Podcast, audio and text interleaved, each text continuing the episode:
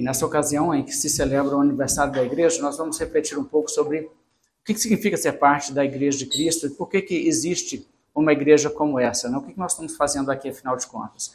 Nós somos um desdobramento, assim, já de muitas gerações posteriores de uma coisa que Deus iniciou lá atrás. Eu quero falar um pouco sobre o início, porque quando nós olhamos o início, nós pensamos naquilo que é o padrão também, aquilo que é também a causa de tudo isso. Eu vou convidar os irmãos a lerem comigo em Lucas, no capítulo 3.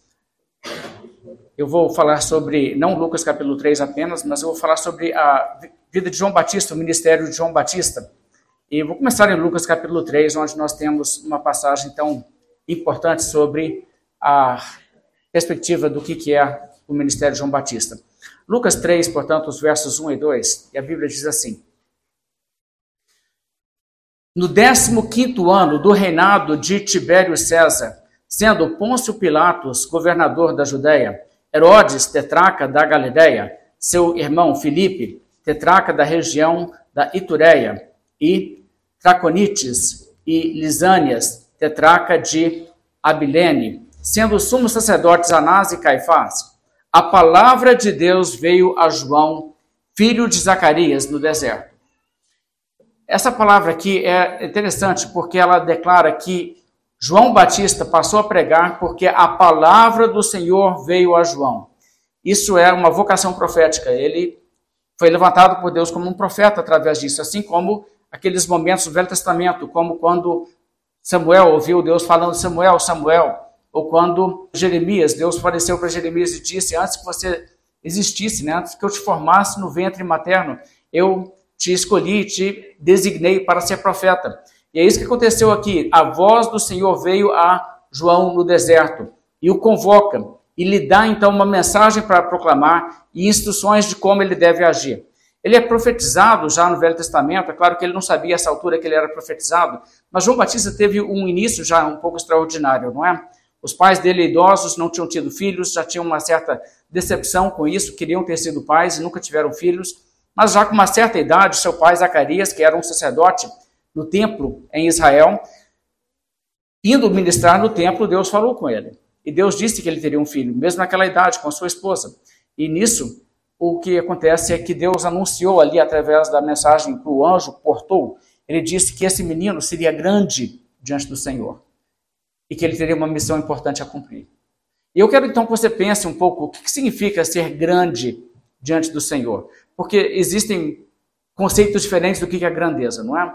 Algumas pessoas vão considerar os grandes no Brasil são as pessoas que detêm determinado poder. Os grandes no Brasil, ou os grandes no mundo, são as pessoas que têm muita fama e muito prestígio, pessoas que são amadas pelo seu talento, a sua contribuição artística, seja lá o que for.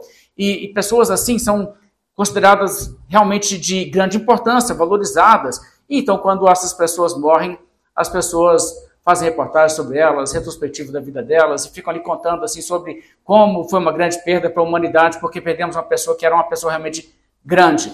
Bem, João Batista não é exatamente o que o mundo consideraria uma pessoa grande. É uma pessoa que, no final da vida dele, porque ele intransigentemente denunciou pecado, estava preso numa masmorra em Israel e, por fim, decapitado por exigência de uma mulher que simplesmente o detestava. E assim acaba a vida dele. Acaba jovem. Ele morre com coisa de 30 e poucos anos de idade. E ali você vê que é o fim de sua vida. E alguém diria assim: puxa, mas que tragédia, que derrota. Mas não, pelo contrário. João Batista é uma das pessoas mais importantes da história, uma das pessoas mais honradas. E no dia do juízo você verá claramente. Porque se uma coisa você pode ter certeza, se esse mundo ofusca o que é grandeza, o que é de valor, o dia do juízo servirá para colocar muita coisa em pratos limpos. Mas vamos seguir agora olhando também em João, capítulo 1, Evangelho de João, capítulo 1. Porque se João Batista saiu pregando dessa maneira, e ele saiu anunciando uma mensagem recebida por Deus, e ele então também fazendo as coisas que Deus o orientou para fazer, João, no capítulo 1, verso 33, você encontra a seguinte explicação. João dizendo: Eu não o conhecia, falando ele não sabia do Messias. Aquele, porém, que me enviou a batizar com água, me disse: Aquele sobre quem você vir descer e pousar o Espírito, Esse é o que batiza com o Espírito Santo. João Batista disse que ele recebeu então uma instrução para sair e trabalhar dessa forma e batizar pessoas na água. E ele diz também que Deus o instruiu dizendo: a pessoa que você vir descer sobre ela o Espírito Santo será uma coisa manifestação visível, você vai reconhecer. Quando acontecer isso, então você vai reconhecer. Ali está a pessoa que batiza no Espírito Santo. Essa era a pessoa para quem ele estava fazendo um papel de precursor, preparando o palco, preparando o cenário. Na verdade, preparando até discípulos para então transferir para este outro. Essa era a sua missão. Então, o João Batista sai realizando o batismo. Veja que ele disse: Aquele, porém, que me enviou para batizar. Está vendo essa declaração? Deus mandou João Batista batizar. É muito importante entender isso. João Batista não inventou isso da cabeça dele. Ele não pegou isso da tradição judaica. Havia sim alguma espécie de ritual de batismo entre os judeus, mas a realidade é que João passa a fazer isso porque Deus lhe ordenou para fazer. Então isso é uma coisa bem importante de observar. Em determinada altura, Jesus Cristo perguntou aos seus adversários assim: o batismo de João era do céu ou era dos homens? E eles se recusaram a responder, né? Porque eles sabiam que eles não acreditavam que era de Deus. Por isso também não tinham entrado na fila, né? Mas se dissessem que era dos homens, eles perderiam público. Então eles não queriam responder nem de uma maneira nem de outra. Mas a pergunta de Jesus é importante. E nós temos que entender, o rito ali que foi introduzido é de quem, afinal de contas? Na verdade, Deus é que mandou, então o batismo é a ordem divina, uma coisa que o próprio Jesus se submeteu a ele, porque foi ordenado por Deus. Bem, então, a realidade é que João Batista sai trabalhando dessa maneira, ele tem o ritual do batismo que ele exige. Só para dar um pouco de contexto, no judaísmo, os judeus tinham essa ideia de que, por eles serem da linhagem de Abraão e nascidos num contexto à parte da idolatria e da feitiçaria e da imoralidade mais grosseira que caracterizava o paganismo, pessoas que eram oriundas de outras religiões e viessem ao judaísmo, eles exigiam deles um ritual que era uma espécie de lavagem. A pessoa então se mergulhava na água, né? a pessoa tinha que ficar debaixo da água ali e dessa maneira o batismo deles era uma declaração, era uma admissão. Sim, eu sou sujo. Sim, eu sou imundo. Sim, eu sou uma pessoa totalmente né, é, é, suja que precisa de uma lavagem completa para que eu possa me aproximar de Deus. E os judeus exigiam isso dos gentios, mas não exigiam isso de si mesmos. Né? Não, os judeus não eram batizados. Mas o que Deus fez, dando essa ordem a João, foi para dizer: vai lá e exige dos judeus que sejam batizados. E isso é uma coisa assim, bem interessante, porque os judeus achavam assim: não, eu não, eu sou judeu, eu, eu não nasci nessa podridão de pecado aí que os outros nasceram. Por que, que eu vou batizar? Então, o próprio gesto de ir até João Batista e receber o batismo era uma admissão de pecado, era uma confissão de pecado. E veja que a correção que Deus faz aqui não é de chegar para os judeus ali daquela geração através do profeta João Batista e dizer: que é isso, gente? Vocês são muito assim, maldosos, vocês falando com os gentios para se submeterem a um rito desses, para baixar a cabeça e dizer: sim, sou imundo, sou imundo, quem sou eu para me chegar a Deus? Eu preciso de um banho mesmo. Não, não faça isso com os gentios, não. Pelo contrário, o que Deus fez foi dizer: sim, é verdade, os gentios sim, agora vá lá e diz para os judeus que eles também. Basicamente, foi isso que aconteceu, sabe? Então, o João Batista chega com isso. E veja então o capítulo 3 de Mateus agora, vamos lá para Mateus e trabalhar o que acontece no ministério de João Batista, aqui elaborado por Mateus, que ele traz algumas informações bem pertinentes. Mateus capítulo 3, verso 1, então diz: Naqueles dias apareceu João Batista pregando no deserto da Judéia e dizia: Arrependam-se, porque está próximo o reino dos céus. Pois é a João que se refere o que foi dito por meio do profeta Isaías: Voz do que clama no deserto, preparem o caminho do Senhor endireitem as suas veredas. João usava uma roupa feita de pelos de camelo e um cinto de couro. O alimento dele eram gafanhotos e mel silvestre. Então, os moradores de Jerusalém, de toda a Judéia e de toda a região em volta do Jordão iam até onde ele estava e, confessando os seus pecados, eram batizados por ele no Rio Jordão. Veja, quando as pessoas chegavam ali, ouviam a sua pregação e a ênfase era arrependam-se. E eles diziam realmente, eu preciso me arrepender. Isso era uma confissão de pecado. Então, eles iam para serem batizados com essa ideia. Realmente, eu sou uma pessoa tão ruim quanto qualquer outro, não é porque eu venho de uma determinada linhagem que eu sou melhor do que ninguém.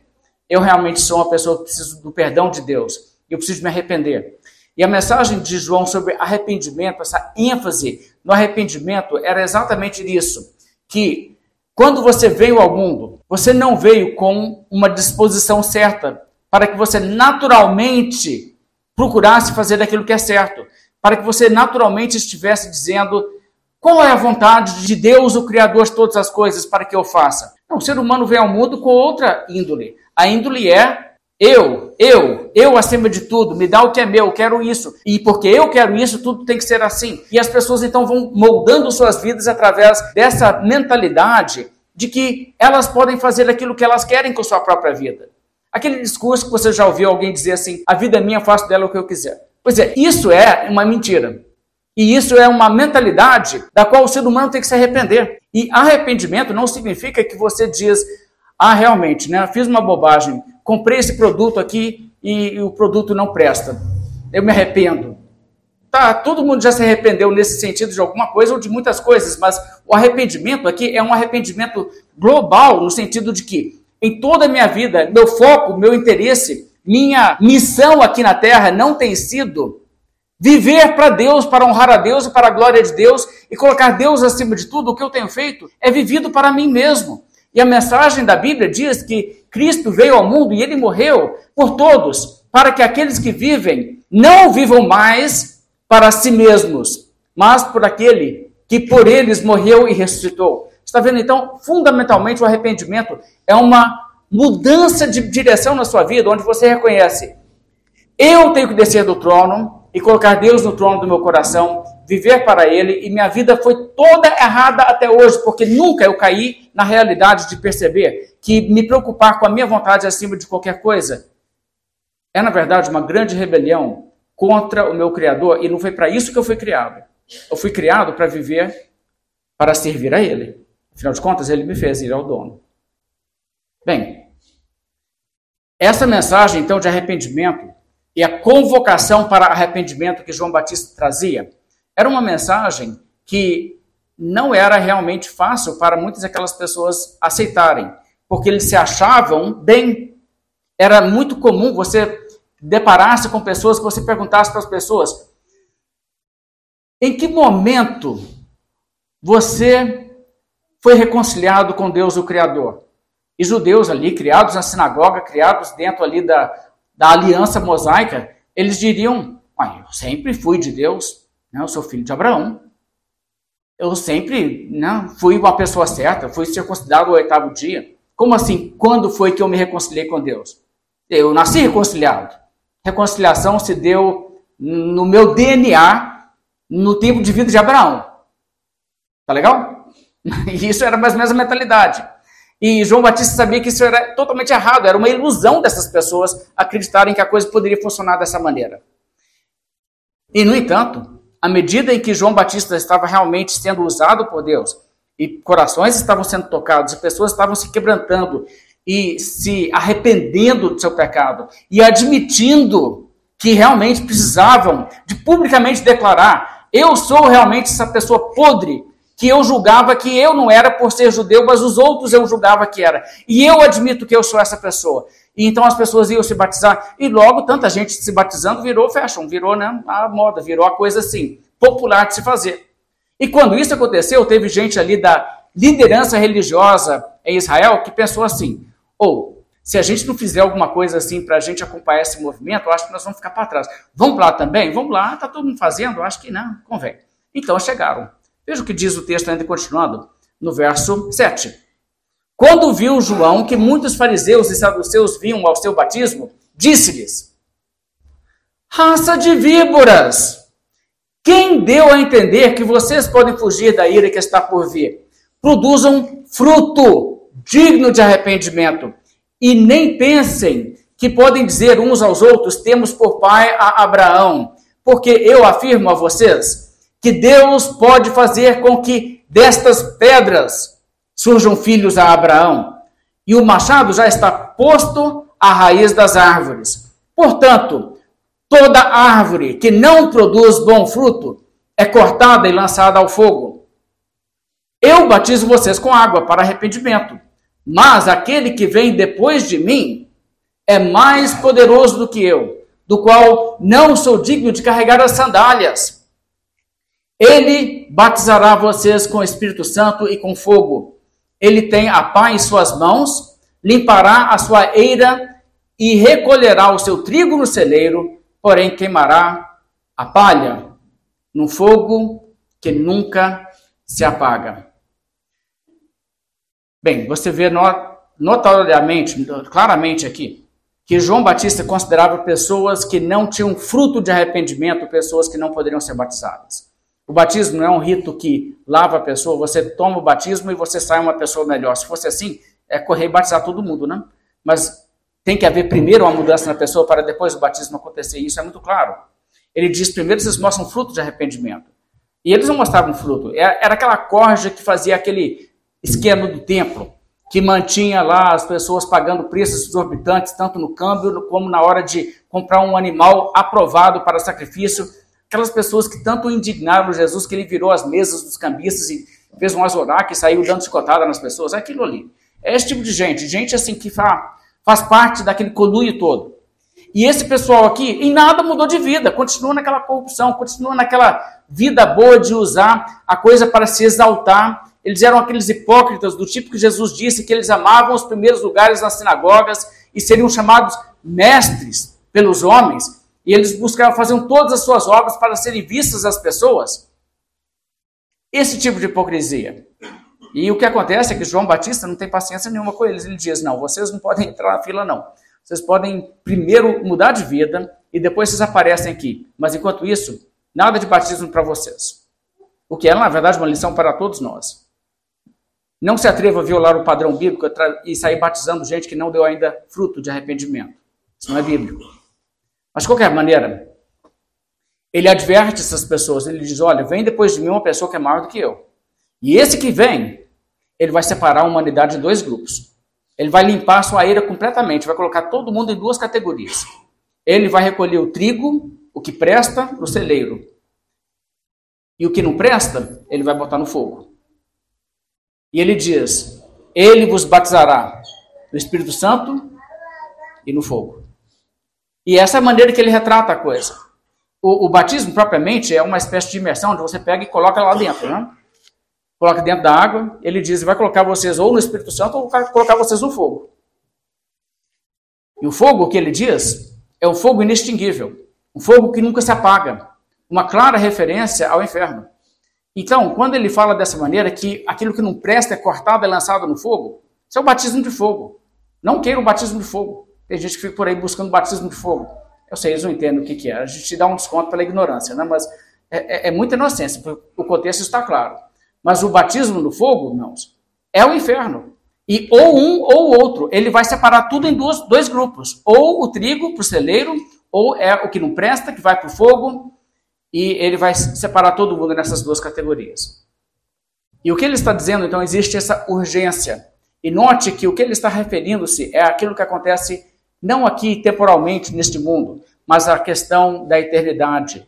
A mensagem de João Batista é: arrependa-se, porque você, como um pecador, é naturalmente rebelde contra Deus, reconcilie-se com Deus através de um rendimento incondicional que você diz: eu abandono o controle da minha vida, deixo o Senhor mandar em mim, me arrependo de uma vida diferente do que essa que eu levei até hoje.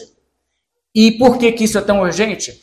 Porque quem não estiver reconciliado com o Criador será lançado no fogo. Mas o Messias que vem, você quer estar de bem com ele. E quem estiver com ele, ele então introduzirá no seu reino. E isso está relacionado a essa mensagem que o reino de Deus está próximo. Ele quer dizer que está chegando aquele que vai inaugurar a realidade da qual você não pode deixar de participar.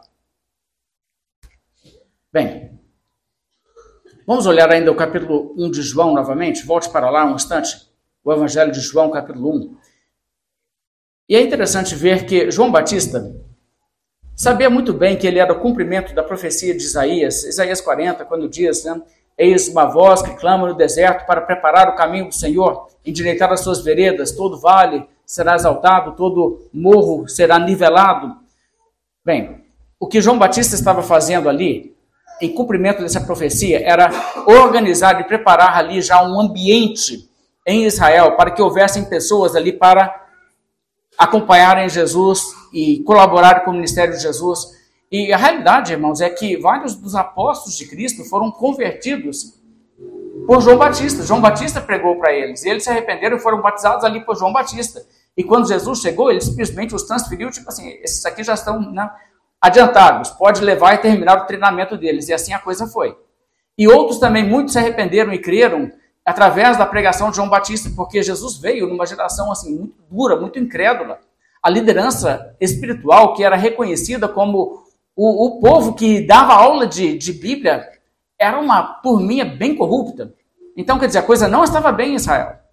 E João Batista foi importantíssimo nesse sentido. Mas aqui no capítulo 1 de João, verso 19, a Bíblia diz: Este foi o testemunho de João quando os judeus lhe enviaram de Jerusalém sacerdotes e levitas para perguntar: Quem é você? Ele confessou e não negou, confessou: Eu não sou o Cristo. Diante disso, lhe perguntaram: Quem é você então? Você é Elias? Ele disse: Não sou. Então perguntaram: Você é o profeta? Ele respondeu: Não, não sou. Vamos então entender o que acontece aqui. Primeiramente, as pessoas chegaram ali e queriam, queriam saber: Ok, esse homem está pregando, dizendo que ele é um profeta, tudo bem, mas vamos lá. Quem que ele fala que ele é? Perguntaram isso para ele. Ele disse, a primeira coisa que ele disse: Eu não sou o Cristo. A grande expectativa era da vinda do Cristo. Você sabe que Cristo e Messias são a mesma coisa, né? É questão de língua.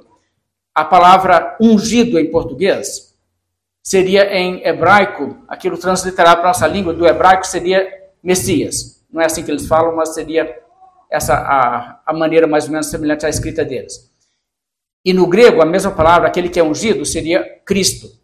Então, o que acontece na Bíblia é que você vai encontrar essa palavra, às vezes colocada assim, Messias, bem pouco na tradução da Bíblia que eu uso, não, mas poderia ser. No Velho Testamento você vê, por exemplo, Salmo 2, as pessoas, os reis da terra se levantam contra Deus e contra o seu ungido, contra o seu Messias.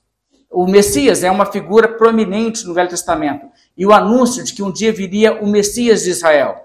Então, essa expectativa messiânica de que o Messias está para chegar, está para chegar, está para chegar. E muitos judeus estavam atentos ao fato que, biblicamente falando, existe um cronograma no Velho Testamento para a vinda do Messias e é aquela geração, não pode ser depois. É um dos motivos pelos quais muita gente vigarista apareceu tentando se passar por, por Cristo e nenhum deles não teve nenhum sucesso. Mas o Senhor Jesus Cristo, sim, é o cumprimento. Agora, de qualquer forma, o Velho Testamento apontava para a vinda do Cristo, que seria o Salvador. E João Batista imediatamente explica para as pessoas: não pensem de mim mais do que eu sou. Eu não sou o Cristo. Eu não sou o Salvador prometido. Eu não sou aquele que está, será realmente aquele a quem vocês devem aderir. Muito bem. Então eles perguntam, mas então quem que é você? Você é Elias? E ele disse, não, não sou Elias não. Agora, é importante entender que o motivo dessa pergunta é que existe uma profecia lá no Velho Testamento, no finalzinho de Malaquias, onde a profecia diz que antes que viesse o, o dia do Senhor, Deus enviaria ainda o profeta Elias.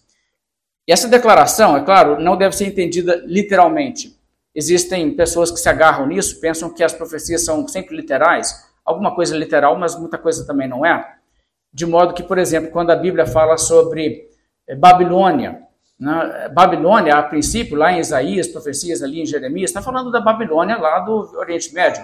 Mas Babilônia, que nunca mais figura como nação ou como reino, aparece também no Apocalipse, mas é uma coisa figurada. É que existe alguma coisa semelhante entre o que, que Babilônia representou no período do seu auge com aquilo que está também sendo figurado na linguagem simbólica do Apocalipse. E isso acontece aqui. Não é que Elias, Elias, o profeta, o tesbita, voltaria, mas Deus enviaria Elias no sentido que viria um profeta que teria características como ele e pessoas viriam isso. E é muito semelhante ao que nós fazemos hoje, quando nós vemos, por exemplo, um jogador de futebol muito promissor, né, bem jovem, as pessoas dizem: olha, é, é, o, é o novo Pelé, né? ou um grande pugilista, e as pessoas dizem, é o, é o Mike Tyson da nossa geração. É esse tipo de ideia que está sendo empregada aqui, ok? Então, eles falam assim, você é Elias, e é importante entender que a pergunta dos fariseus era meio como se eles estivessem interpretando assim, a Bíblia naquela profecia literal rígida, sabe? É Elias mesmo. Você é Elias? Elias, o, o, o desbita lá, o que já havia passado aqui pela terra um pouco, né? vivido uma vida e foi embora para o céu em carruagem de fogo sem passar pela morte. Você é ele? E ele diz: Não, sou não, é claro que não. Né? Ele nasceu lá de, de Ana, né? a sua mãe. Ele, seu, seu pai era Zacarias, não tinha nada desse negócio de uma carruagem de fogo ter descido do céu, né? desembarcado Elias e ido embora, e aqui estava ele agora com né? nome novo de João Batista. Não existe nada disso, não. Então as pessoas perguntam: Você é Elias? E ele diz: Não. Agora, ao mesmo tempo, é importante entender que ele é, sim, o cumprimento daquela profecia.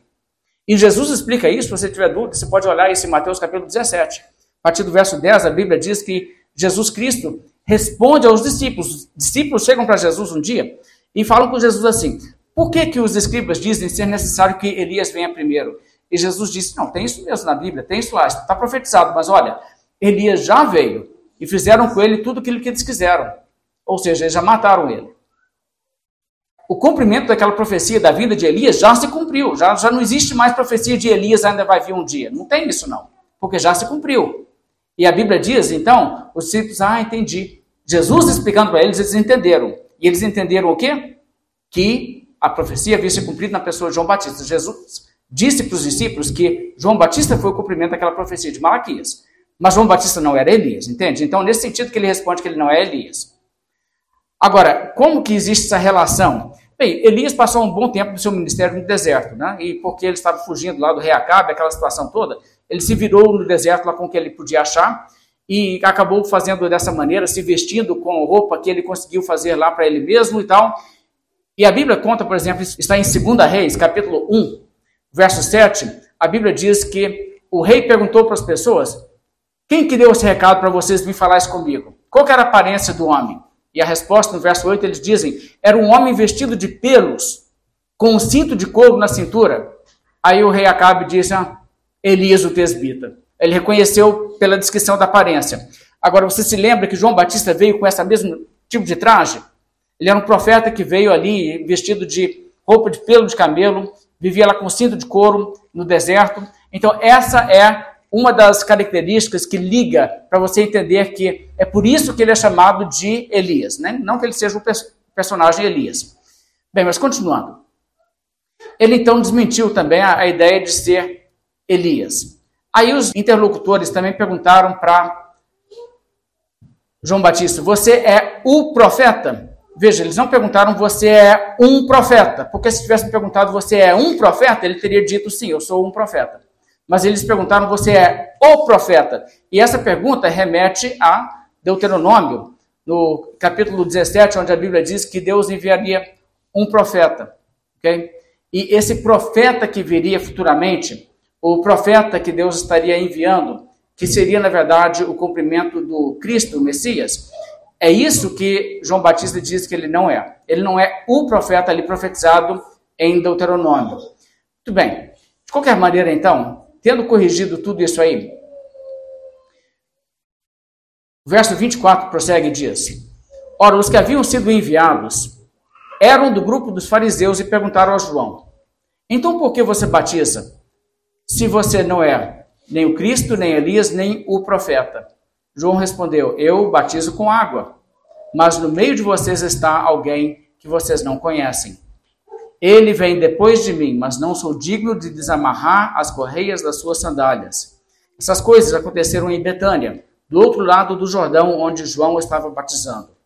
Ou seja, ele diz: Eu estou aqui, porque vem depois uma pessoa e eu estou preparando o cenário para a atuação dele. E no verso 29, no dia seguinte, não é interessante? No dia seguinte, vendo que Jesus vinha em sua direção, João disse: Eis o Cordeiro de Deus que tira o pecado do mundo. É bem interessante isso. João Batista, quando estava ainda no ventre da sua mãe, e Maria foi lá visitar. E quando Maria entrou e saudou a sua parente lá, João Batista, ainda um bebezinho no ventre, estremeceu, reagiu, por causa da presença ali de Maria já grávida de Jesus. Não é interessante isso? O Espírito de Deus estava nele, desde o ventre materno. A Bíblia diz que João Batista foi cheio do Espírito Santo desde o ventre materno e produziu nele essa reação.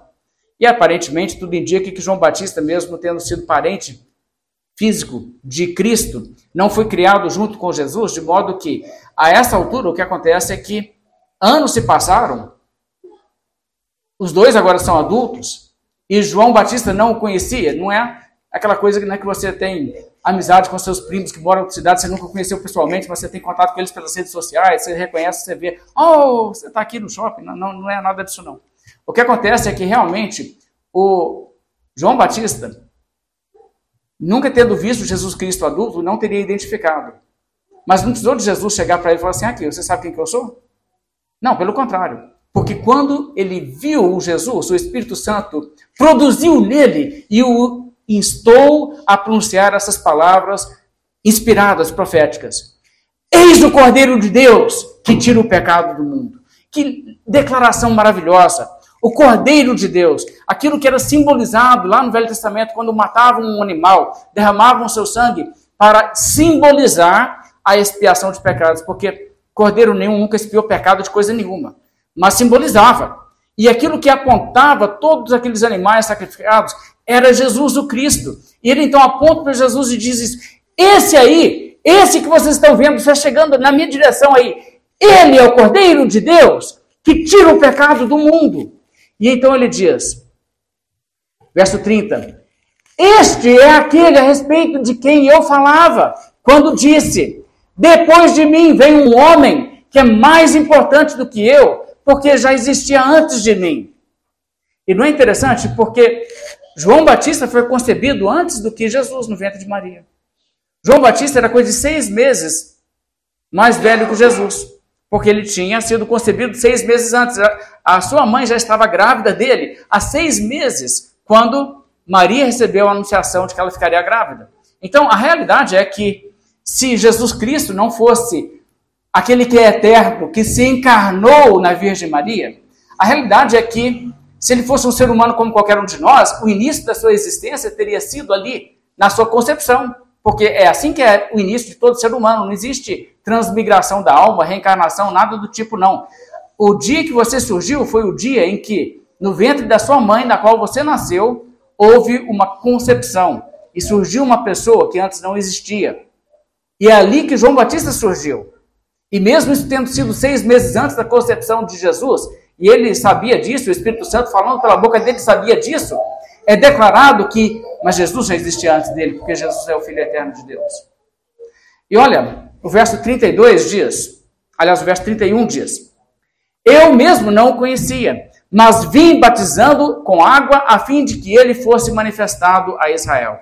Ou seja, toda a missão da vida de João Batista foi colaborar para identificar Jesus Cristo para Israel, para proclamar Jesus Cristo e para preparar discípulos para ele.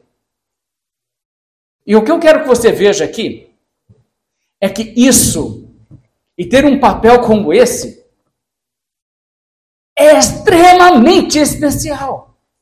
E quando a Bíblia anuncia a Zacarias dizendo: Você vai ter um filho, e ele será grande diante do Altíssimo, sabe por quê? É por causa disso. Porque ele é uma pessoa que Deus atuou na vida dele, o Espírito Santo o encheu para que ele fosse então uma pessoa também usada por Deus e colaborar numa causa tão eternamente significante quanto essa. Servir a Cristo, servir a causa do Messias e fazer parte daquilo que vai se tornar agora há pouco um movimento internacional. E uma coisa que você pode olhar em qualquer pessoa que está aqui hoje crendo em Cristo Jesus. Houve uma colaboraçãozinha de João Batista para que isso acontecesse. Que papel especial! Sabe uma coisa que você precisa entender? Tem tanta gente por aí, tão sem propósito, sem rumo na vida, pessoa assim achando assim: ah, não sei por que, que eu existo. Gente, você existe para glorificar a Deus. Entenda isso procure fazer isso e você entenderá que você tem uma nobre missão e uma causa pela qual existir que é muito, muito maior do que encher a sua vida de experiências prazerosas e, e viagens legais. Tem gente vivendo por isso, não? Eu estou vivendo para marcar gols, estou vivendo para ter relacionamentos. Gente, é só isso? Só isso que você quer? Mas sonho é muito baixo. Existe uma causa eterna. Seres humanos existirão para sempre. Nenhum ser humano que entra em existência na sua concepção sairá de existência jamais. Diferentemente do que cavalos, cachorros e gatos e qualquer outro bicho. Nós todos existiremos para sempre. Mas diante de uma realidade que é extremamente importante que todo ser humano entenda, existem dois destinos. Existem aqueles que irão para o fogo e aqueles que irão para o celeiro. Todos nós estamos indo para um desses destinos. E os seres humanos precisam urgentemente ser avisados. E os seres humanos precisam ser despertados para que não vão para o fogo, mas para que vão para o celeiro. E a única forma pela qual isso acontece é por meio de Deus usar seres humanos, pessoas como João Batista e pessoas como você, para servir de alerta para outras pessoas. Não existe uma pessoa que você já conheceu que foi salva, foi evangelizado por um anjo que desceu do céu e bateu na porta da casa dele e falou: Aqui eu tenho um recado para você. Então, se você entende que existe uma causa pela qual você deve viver nesse mundo, uma coisa com a qual você deve colaborar, e se existe uma coisa que é nobre, que você quer participar, é isso! Então, por exemplo, uma igreja como essa aqui que foi fundada aqui, e está comemorando aniversário. Mas por que essa comunidade?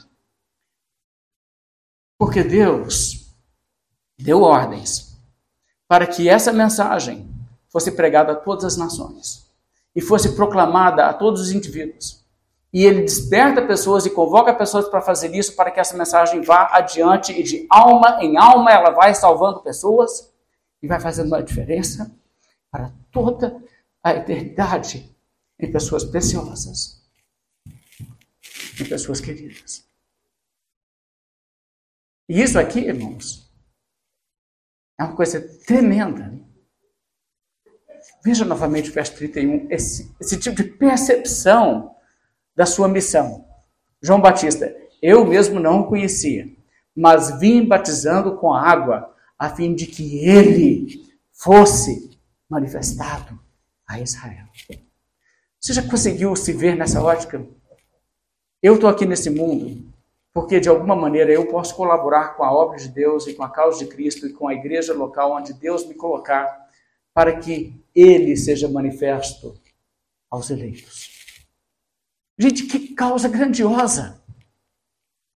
Se isso aí for a sua missão, se você estiver vivendo para isso aí, o dia que te bater a realidade de que é isso que você está fazendo, você vai dizer assim: gente, cada dia, cada momento que eu tenho, cada oportunidade que eu tenho, tudo que eu posso fazer para servir e servir nessa causa, isso sim tem significado e tem valor.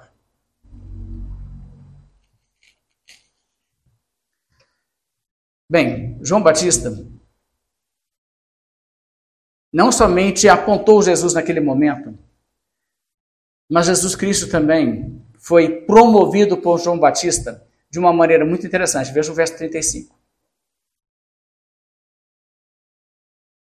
No dia seguinte, João estava outra vez na companhia de dois dos seus discípulos. Então tinha duas pessoas ali que já vinham acompanhando João há algum tempo.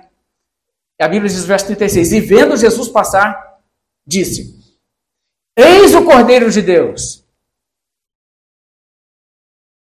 Os dois discípulos, ouvindo-o dizer isso, seguiram a Jesus. Gente, isso aqui é comovente para mim ver isso. Ali estava João Batista, ele tinha já um movimento em torno dele, né? tinha um são de discípulos ali, pessoas estavam aprendendo com ele, ele estava ensinando, né? ele tinha essa missão. Mas aí, quando ele está ali com aqueles discípulos e Jesus chega, e ele vê Jesus, ele diz para os dois aqui: ou Cordeiro de Deus é aquele ali, ó. É quase como se você estivesse falando assim: vocês estão fazendo o que aqui ainda? Eu já não falei com vocês ontem. E o que eles fizeram? Eles falaram: bem, se é assim, então, né, muito obrigado, foi um prazer, nos ajudou bastante. Mas vamos acompanhar ele então. E foram. João Batista não tinha nenhum pingo de espírito de autoexaltação. Ele não achava que ele era o importante. Isso era parte da obra do Espírito Santo no seu coração, porque isso não é natural ao ser humano, não. O ser humano tem muita pretensão de grandeza, né? Mas a realidade é que João Batista entendeu, gente, a única função que eu tenho é sintonizar pessoas com Cristo. E se ele é o Cristo, eu quero então colaborar com isso. Veja o capítulo 3 de João. Capítulo 3 de João conta um caso bem interessante. Verso 23 diz assim: Ora, João também estava batizando em Enon, perto de Salim, porque ali havia muitas águas. E o povo se dirigia para lá e era batizado, pois João ainda não havia sido preso. Então surgiu uma discussão entre os discípulos de João e um judeu a respeito da purificação. E foram até João e lhe disseram: Mestre, aquele que estava com o Senhor no outro lado do Jordão, do qual o Senhor deu testemunho, está batizando e todos vão até ele. Agora veja o que acontece aqui. Os discípulos de João Batista estavam meio preocupados aqui, eles estavam até meio enciumados, o texto parece indicar. É como se eles dissessem assim: Ô João, é assim, né, a gente respeita muito, gente não está querendo dizer que você pisou na bola, não, sabe? Mas aquele negócio talvez não tenha sido bom ter dado aquela referência toda, né? E falado tão bem daquele outro homem, que você foi falar da, da bom testemunho dele. Agora ele começou a batizar também, e adivinha, o pessoal está indo mais atrás dele do que da, da gente aqui. Nosso movimento que está minguando. As pessoas estão indo para lá. Tipo assim, né? Ou concorrência, pô. Verso 27. João respondeu: Ninguém pode receber coisa alguma se não lhe for dada do céu. Vocês mesmos são testemunhas de que eu disse: Eu não sou o Cristo, mas fui enviado como seu precursor. O que tem a noiva é o noivo. O amigo do noivo que está presente e o escuta se alegra muito por causa da voz do noivo, pois essa alegria já se cumpriu em mim. Convém que ele cresça e que eu diminua. Isso aqui é poderoso. Isso aqui é uma coisa assim, que lição, gente, que lição, que, que exemplo. O que João Batista aqui faz, ele faz aquela comparação. O pessoal ali, quando o noivo ia chegar para a festa, já tinha todo mundo ali. Hoje em dia, a noiva chega depois. Naquela época, era o noivo que chegava depois. Né? A noiva estava esperando. E tinha um amigo do noivo que ficava ali, mantendo a coisa em ordem e tal, e, e cuidando ali, né? fazendo com que tudo fosse bem, encarregado pela situação. E aí, chegando o noivo, opa, chegou o noivo. Então, assim, agora ele encaminhava a noiva até o noivo. E João Batista diz: o meu papel era tipo isso. Agora que o noivo chegou, a noiva tem que ficar com ele. Eles entenderam isso. Tenho certeza que o que aconteceu ali é que mais gente foi embora naquele dia e foi atrás de Jesus. Porque é isso que ele estava fazendo. E João Batista tinha esse entendimento tão nítido de que, na realidade, o que deveria acontecer era isso. A visão que ele tinha é que ele, ele, quem ele era, ele era uma pessoa tão insignificante que ele não, não era digno nem de fazer papel de ser escravo do Cristo.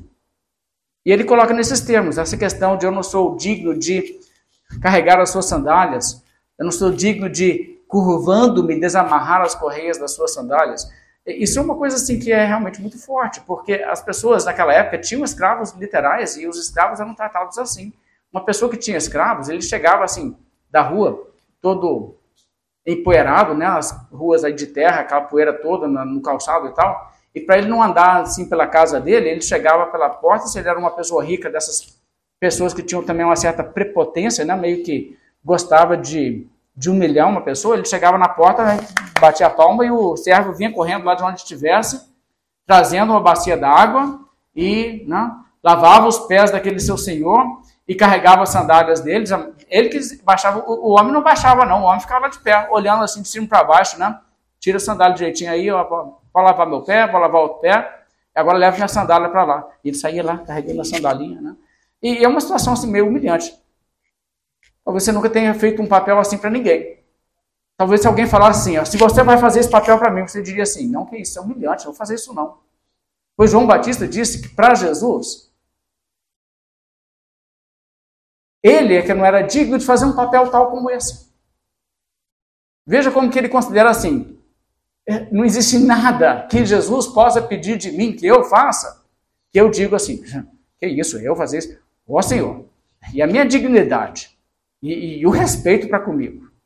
E é um espírito desses também que faz com que uma pessoa como João Batista acabe sendo um mártir, perdendo a cabeça como ele perdeu de uma forma assim, humanamente falando, falando, tão humilhante, escarnecido, zombado. Mas, no entanto, Jesus Cristo disse: Bem-aventurados sois quando vos perseguirem e maltratarem, e caluniando e disserem todo o mal contra vós. Regozijai-vos, porque grande é o vosso galardão nos céus. Porque assim trataram os profetas. E não é isso? Gente, não tem nada que as pessoas fizeram de injustiça e de errado com João Batista, que no dia do juízo Deus não dirá: nós temos uma coisa aqui que nós temos que corrigir.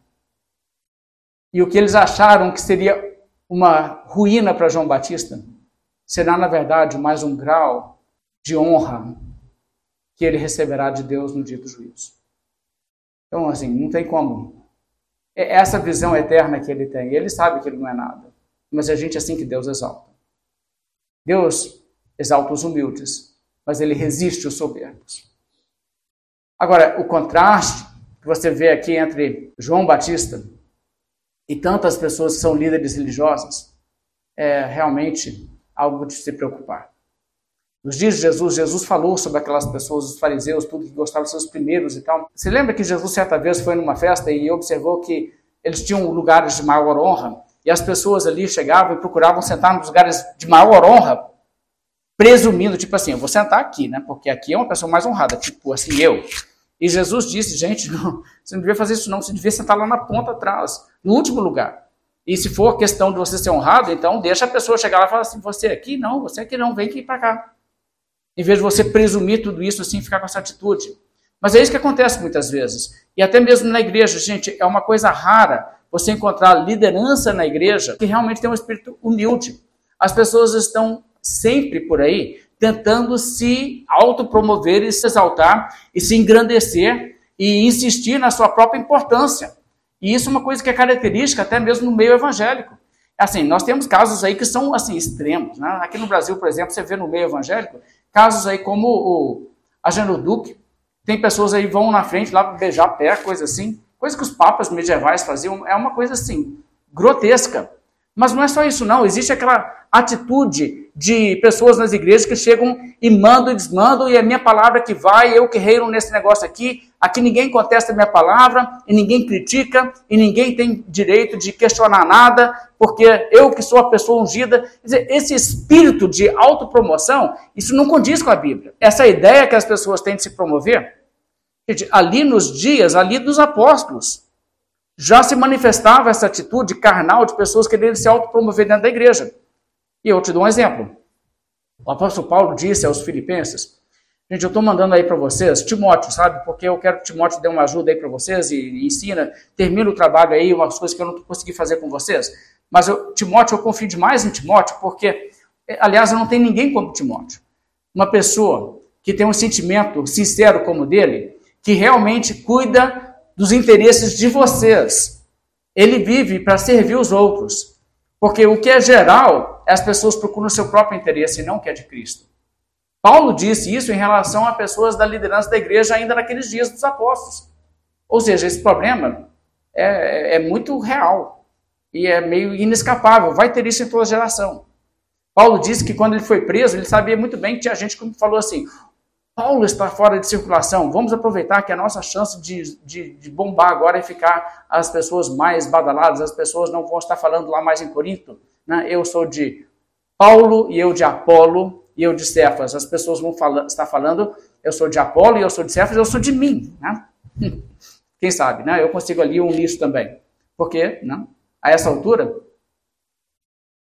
o apóstolo Paulo, pelo menos, já foi cancelado. A realidade, irmãos, é que esse espírito é muito comum. Diótrofes, um homem que João aborda na terceira epístola, era um destacado como alguém que gostava de exercer a primazia na igreja. Queria controlar e mandar a igreja. Ele assumiu prerrogativa para si mesmo de decidir quem podia ser membro da igreja ou não. Ele não submetia à assembleia, a questão de disciplina, ele expulsava por, por decreto as pessoas que seriam tiradas da igreja. E tanta coisa poderia ser dita nesse sentido. Mas uma coisa que eu quero que você entenda Esse tipo de espírito, que é muito comum, e é muito comum na liderança, e que você não vê nada disso em João Batista, porque Deus trabalhou isso muito bem no coração de João Batista pelo Espírito Santo, atuando na vida dele de uma forma tão assim, maravilhosa e, e admirável. Mas esse espírito havia até mesmo entre os discípulos de Cristo. Os doze. Vou ler aqui em Mateus capítulo 20, e eu quero que vocês acompanhem também essa leitura. Em Mateus capítulo 20, a partir do verso 20, a Bíblia conta um episódio aqui que tem um lado cômico e trágico. Olha isso aqui. Mateus 20, 20. Quando se chegou a ele, então se chegou a ele a mulher de Zebedeu, com seus filhos, e adorando-o, adorando a Jesus, pediu-lhe um favor. Perguntou-lhe ele, perguntou Jesus para ela: Que queres? Ela respondeu: Manda que no teu reino estes meus dois filhos se assentem, um à tua direita e outro à tua esquerda? Olha o pedido dessa mulher. Ah, Jesus, faz com que seja assim, no reino, no reino eterno que o Senhor vai ter, seja o Senhor, claro, em primeiro lugar, e à sua direita, um dos meus filhos. Pode ser qualquer um dos dois, tá? Não faço questão de qual. Mas um dos dois meus filhos. E o outro à esquerda. Posição número 2 e posição número 3, os meus dois filhos. Queria pedir isso. Verso 22. Mas Jesus respondeu: Não sabeis o que pedis? Podeis vós beber do cálice que eu estou para beber? Responderam-lhe os discípulos, tá? Podemos. Então, lhes disse: Bebereis o meu cálice, mas o assentar-se à minha direita e à minha esquerda não me compete concedê-lo. É, porém, para aqueles a quem está preparado por meu Pai. Ok, isso aqui é bem interessante. Várias coisas. Primeiramente, Jesus não nega que existe realmente um primeiro lugar e segundo lugar, e na terceiro lugar até o último lugar existe. Existe. Jesus confirma que existe o primeiro lugar e segundo lugar. Ele diz que o Pai já preparou alguém para esse lugar. Ele já tem alguém em mente. Ele diz, então não compete para mim fazer nada disso, já está determinado. Já foi determinado lá atrás, antes da existência do mundo. Okay? Agora, outra coisa que você nota aqui, que Jesus indica fortemente que a pessoa que estará nessa condição será uma pessoa que nesse mundo vai passar por muita humilhação, muita brutalidade, muito sofrimento. Porque ele diz assim: gente, vocês não estão sabendo o que vocês estão pedindo, não. Vocês estão querendo honra lá na frente. Vocês querem, vocês, vocês têm condição de beber o cálice que eu vou beber? E eles lá, né, animados, né, com a, com a perspectiva de lá na frente estar assim, podemos, né? Bem, então, Jesus falou assim, então tá, isso aí vocês vão ter. Agora, assim, colocar no primeiro ou segundo lugar, não vou te falar, não prometer nada não, que isso aí é com o Pai. Então, quer dizer, o que eles foram buscar mesmo, eles conseguiram, mas o que eles não queriam, eles arranjaram. E, e o que é interessante nesse ponto aqui é que você tem nessa passagem o Senhor Jesus Cristo reforçando aquilo que ele disse: bem-aventurados aqueles que são perseguidos por causa da justiça. Que quanto maior o sofrimento, quanto maior a, a coisa onde a pessoa é colocada assim, lá embaixo, totalmente destruída pela oposição maligna que reina neste mundo, mais haverá para se corrigir lá na frente. Não tenha dúvida que quando a gente sair do dia do juízo, as pessoas que muitos crentes acham que vão ser as pessoas mais importantes lá da história, não vão ser necessariamente as pessoas que Deus vai colocar nos pontos mais altos. Vai ter gente ali que passou a vida na obscuridade, ninguém tomou conhecimento deles, não teve citação nenhuma no livro de história. E Deus vai colocar eles lá em cima. E vai ter gente que as pessoas falam assim, oh, grande pessoa influente, né? Pregava para multidões, enchia estádios, que, de repente, na estimação da eternidade, não era uma pessoa assim tão importante. Dependendo. Não estou dizendo que não devemos nos preocupar de evangelizar as pessoas. Você entende o que eu estou dizendo? Estou dizendo a questão da coerência. A vida com Deus. Qual era o objetivo? Porque Paulo disse que tinha algumas pessoas que pregavam por porfia e por inveja. Tem gente que está pregando em estádio, que está pregando por amor às almas. Tem gente que está pregando porque quer o nome dele lá em cima, quer o nome dele no seminário, quer o nome dele no programa de televisão, quer fama. Deus sabe os motivos. Então, é realidade. O apóstolo Paulo disse: Não julgueis nada antes da hora, até que venha o perfeito juízo de Deus. Então, será julgado tudo, inclusive os intentos do coração. E aí, cada um receberá o seu louvor da parte de Deus. Bem, então fazer o quê? Nesses dois discípulos aqui, né? Que papelão, né? Que vergonha, né? Ter isso aqui falado sobre você na Bíblia. Constrangedor esse negócio, né? Bem, veja o verso 24. Ora, ouvindo isso, os dez indignaram-se contra os dois irmãos. Você acha que era um problema desses dois? era um problema com os dez. Está vendo que tinha muita coisa para ser corrigida aqui? Por isso que eu te falo, João Batista, assim, bem, bem extraordinário aqui. Bem, Jesus vai corrigir isso, Jesus vai colocar as coisas no eixo. E Jesus sabe fazer isso. E Jesus sabe fazer isso de uma maneira, assim, clássica. Ele sabe pegar os discípulos e trabalhar esse lado que precisava ser trabalhado. E ele vai colocar essas pessoas de um jeito que daí um tempo vai ser aquilo que Pedro, né, a história diz que ele ele passou por isso, que eles foram crucificar Pedro e Pedro falou assim: Eu ser crucificado igual Jesus, quem sou eu? Então me viram de cabeça para baixo. Que diferente, não? Que diferente do que esse espírito aqui. Mas vamos lá, verso 25. Então Jesus, chamando-os, disse: Sabeis que os governadores dos povos os dominam e que os maiorais exercem autoridade sobre eles? Não é assim entre vós. Pelo contrário, quem quiser tornar-se grande entre vós, será esse o que vos sirva. E quem quiser ser o primeiro entre vós, será vosso servo, tal como o filho do homem, que não veio para ser servido, mas para servir e dar a sua vida em resgate por muitos. Isso aqui é, para mim, um dos textos assim tão profundos da Bíblia. Jesus disse: Você sabe como o mundo funciona? Aqui no mundo é assim mesmo é quem é o manda-chuva, é quem fica por cima, é quem, é quem controla, quem exerce a autoridade, quem manda né, e obedece quem tem juízo. É, é, essa atitude, Jesus diz, é assim que funciona no mundo. Mas no reino de Deus não é assim, não. No reino de Deus não é assim. Você sabe quem que é grande no reino de Deus? Grande é aquele que serve. Agora vamos voltar no nosso pensamento lá para João Batista. Lá está João Batista dizendo: Quem sou eu para fazer o papel de desatar as sandálias de Cristo?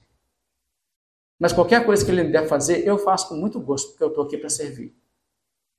Isso que é grandeza. E, e, esse tipo de reconhecimento de quem deve ser honrado e quem deve ser valorizado. Eu quero te desafiar, você tem isso. Quando existe um desafio para ajudar fazer alguma coisa na obra de Deus, ajudar aqui na igreja, e você poderia ajudar, você olha isso tipo assim, ah, mas isso realmente é uma coisa assim que eu quero fazer? Ou você tem toda a disposição de você dizer, o que é uma oportunidade para mim fazer alguma coisa por Cristo? que eu não sou digno, mas se é para Cristo, eu quero fazer, eu faço todo o coração, faço com toda a dedicação. E se é difícil fazer, eu não vou reclamar, porque eu quero fazer de todo o coração. É isso que você tem? Porque é muito fácil a gente ler sobre isso na Bíblia e falar assim: puxa, admirável realmente o caráter de João Batista, que lição de vida. Ir para casa e continuar vivendo a mesma vidinha medíocre de crente que não tem essa perspectiva. Quer dizer, e isso está na Bíblia por algum motivo, e não está só para João Batista ser reconhecido por nós, mas também para que um bom exemplo seja também imitado. Isso é um bom exemplo. Você deve ter esse espírito. As pessoas têm um ressentimento, parece, com Deus. Se qualquer coisa for obstáculo na sua vida, dificuldade, luta, as pessoas, tipo assim, ah, eu não sei, não vou ajudar mais na igreja, não, porque não tem reconhecimento, ah, porque ninguém ajuda com isso, e porque, ah, não, o que eu ganho com isso? Gente, é para Jesus. Pensa dessa perspectiva. Haja dessa maneira. E você está fazendo uma coisa que tem um valor eterno. E não faça por causa de grandeza e reconhecimento de ninguém, não. Seja o servo. Porque no, no dia do juízo você vai reconhecer que em cada igreja local tinha gente que era grande e tinha gente que era pequena. E quem que era o maior? O maior é que era o mais servo, que chegava lá e fazia as coisas mais banais e as coisas mais assim. Eu disponho, eu faço isso, pode deixar que eu faço. Era isso. Nós não devemos ter essa atitude de querer se promover e querer pensar nessas coisas dessa maneira. Mas Jesus ainda não havia terminado. Jesus sabia que aquela experiência era envergonhadora. Aqueles dois discípulos pagaram um bom de um mico quando os outros ficaram sabendo o que era o pedido deles e tal. Mas no dia da última ceia, quando Jesus Cristo instituiu a ceia do Senhor, as pessoas chegaram ali, eles não tinham servos, naturalmente, ninguém tinha escravo ali. Então ninguém estava lá para lavar os pés de ninguém, né? Então cada um foi lá e sentou, ninguém lavou os pés de ninguém. E as pessoas estavam olhando ali, tipo assim, quem que vai lavar os pés de alguém, né? E no meio daquela situação toda, todo mundo tipo assim, eu não, né? Eu estou reivindicando ser o primeiro colocado, como é que eu vou fazer esse papel? Aí Jesus vai lá e Jesus lava os pés de todo mundo. E aquilo foi tão desconcertante que Pedro fez objeção, né? Você lembra que Pedro ficou tipo assim, não, não, que isso? Assim, aí também não, né, Jesus? Aí você acaba comigo, pô. E Jesus, tipo assim, não, Pedro, agora você, agora você reclama não. Agora você tem que deixar eu fazer isso, senão você não tem parte comigo. Aí ele, então, então vai, né? E Jesus fez o papel que nenhum deles estava dizendo, tipo assim, eu não faço isso não, se eu fizer isso eu estou me rebaixando. E Jesus disse, eu faço. Eu vim para fazer esse tipo de coisa. Eu faço isso por vocês. E, gente, aquela foi uma lição inesquecível. E Jesus quebrantou até o pó o orgulho daqueles homens. A gente lê sobre isso na Bíblia e a gente fica com a cara corada.